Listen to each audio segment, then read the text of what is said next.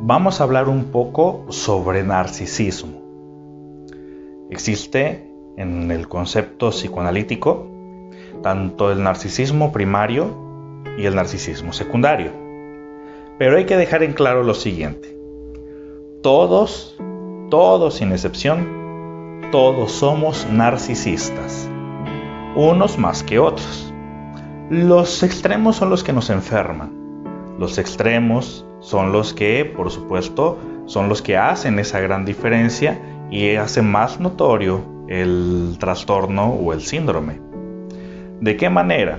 Aquel sujeto que se sobrenarcisiza, que ya le ponemos el nombre del trastorno narcisista de la personalidad, cae en el extremo de la sobrevaloración y de su sola existencia es más importante que la del resto del mundo y aquel que para nada se narcisiza, que algunas personas lo llaman autoestima, o la, o la valía del yo, aquel que deja de narcisizarse, aquel que deja a un lado su narcisismo, en muchas ocasiones cae, eh, por supuesto, en el otro extremo de eh, ya sea la depresión, la tristeza, la angustia, la ansiedad, el miedo, la dependencia, la codependencia.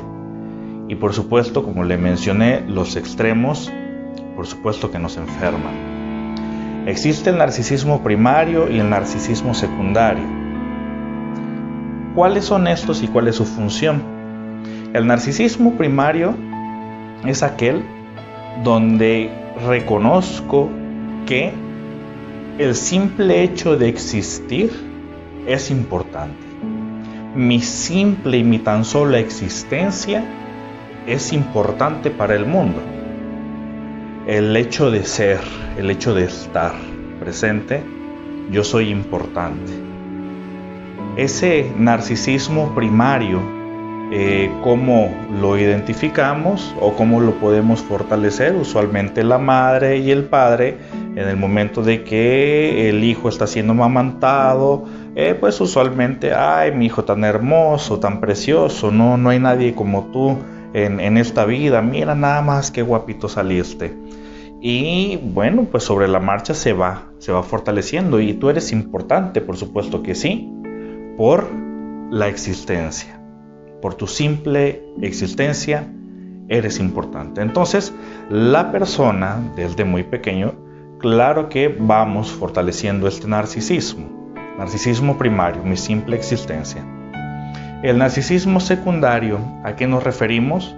Ahora no es solamente mi existencia. Ahora son las cosas que hago. Mira mamá, me pusieron en el kinder a dibujar y no me salí de la línea. Y me pusieron la estrellita en la frente, o el simple hecho de hacer cosas, mira hijo, mira hija, lo haces muy bien, lo haces excelente y ahora nuestras acciones nos hacen sentir ahora más importantes todavía. Mi simple existencia y además mis acciones son importantes.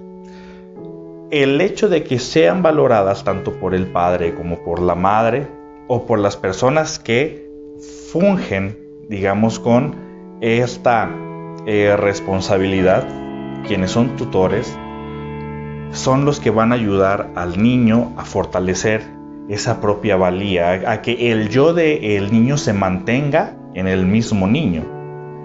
¿Qué es lo que pasa cuando el narcisismo primario no es valorado? Cuando mi existencia no es valorada, cuando el simple hecho de existir no es valorado por, por mis padres, Usualmente el hecho de existir lo identifico que no es importante, al menos para las personas que están encargadas en su momento, siendo niños, claro, que de fortalecer nuestro propio valor, me veo obligado de alguna forma a fortalecer el narcisismo secundario. Entonces hago más cosas para ganarme el orgullo de mis padres, y de alguna forma compensar con mis acciones compensar que el narcisismo primario ha sido devaluado. Entonces las acciones, de alguna forma, si no me quieres por lo que soy, por lo menos ámame por lo que hago.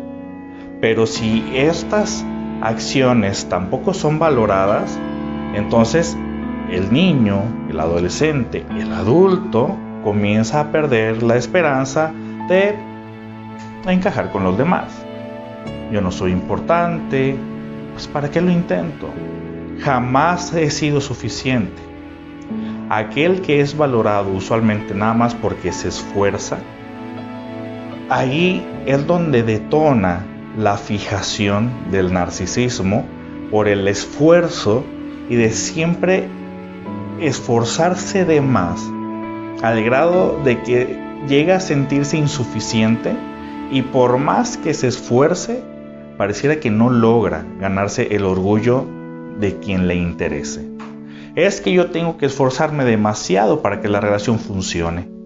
Es que soy yo siempre el que busca a mis amigos.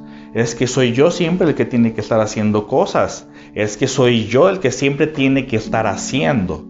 Entonces, ahí de alguna forma identificamos que la persona del de pequeño le han hecho saber que su simple existencia no es tan valorada.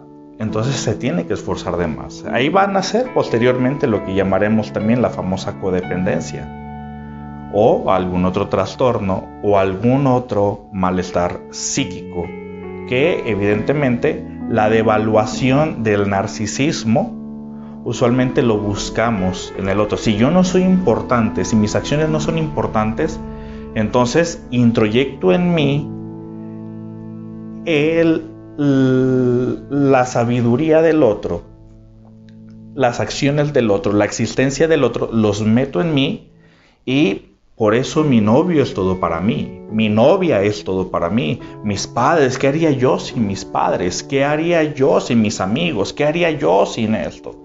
Entonces siempre hay que preguntarnos, ¿dónde se encuentra el yo del paciente? Todos somos narcisistas, todos, solamente que se le ha dado una concepción y una percepción como que si fuese esto algo negativo, cuando el narcisismo nos ayuda a nosotros a mantenernos estables dentro de nuestra propia mente, de nuestra propia eh, psique y ser funcionales para los demás y no estar exigiéndole a los otros que llenen aquello que llamamos nuestros vacíos.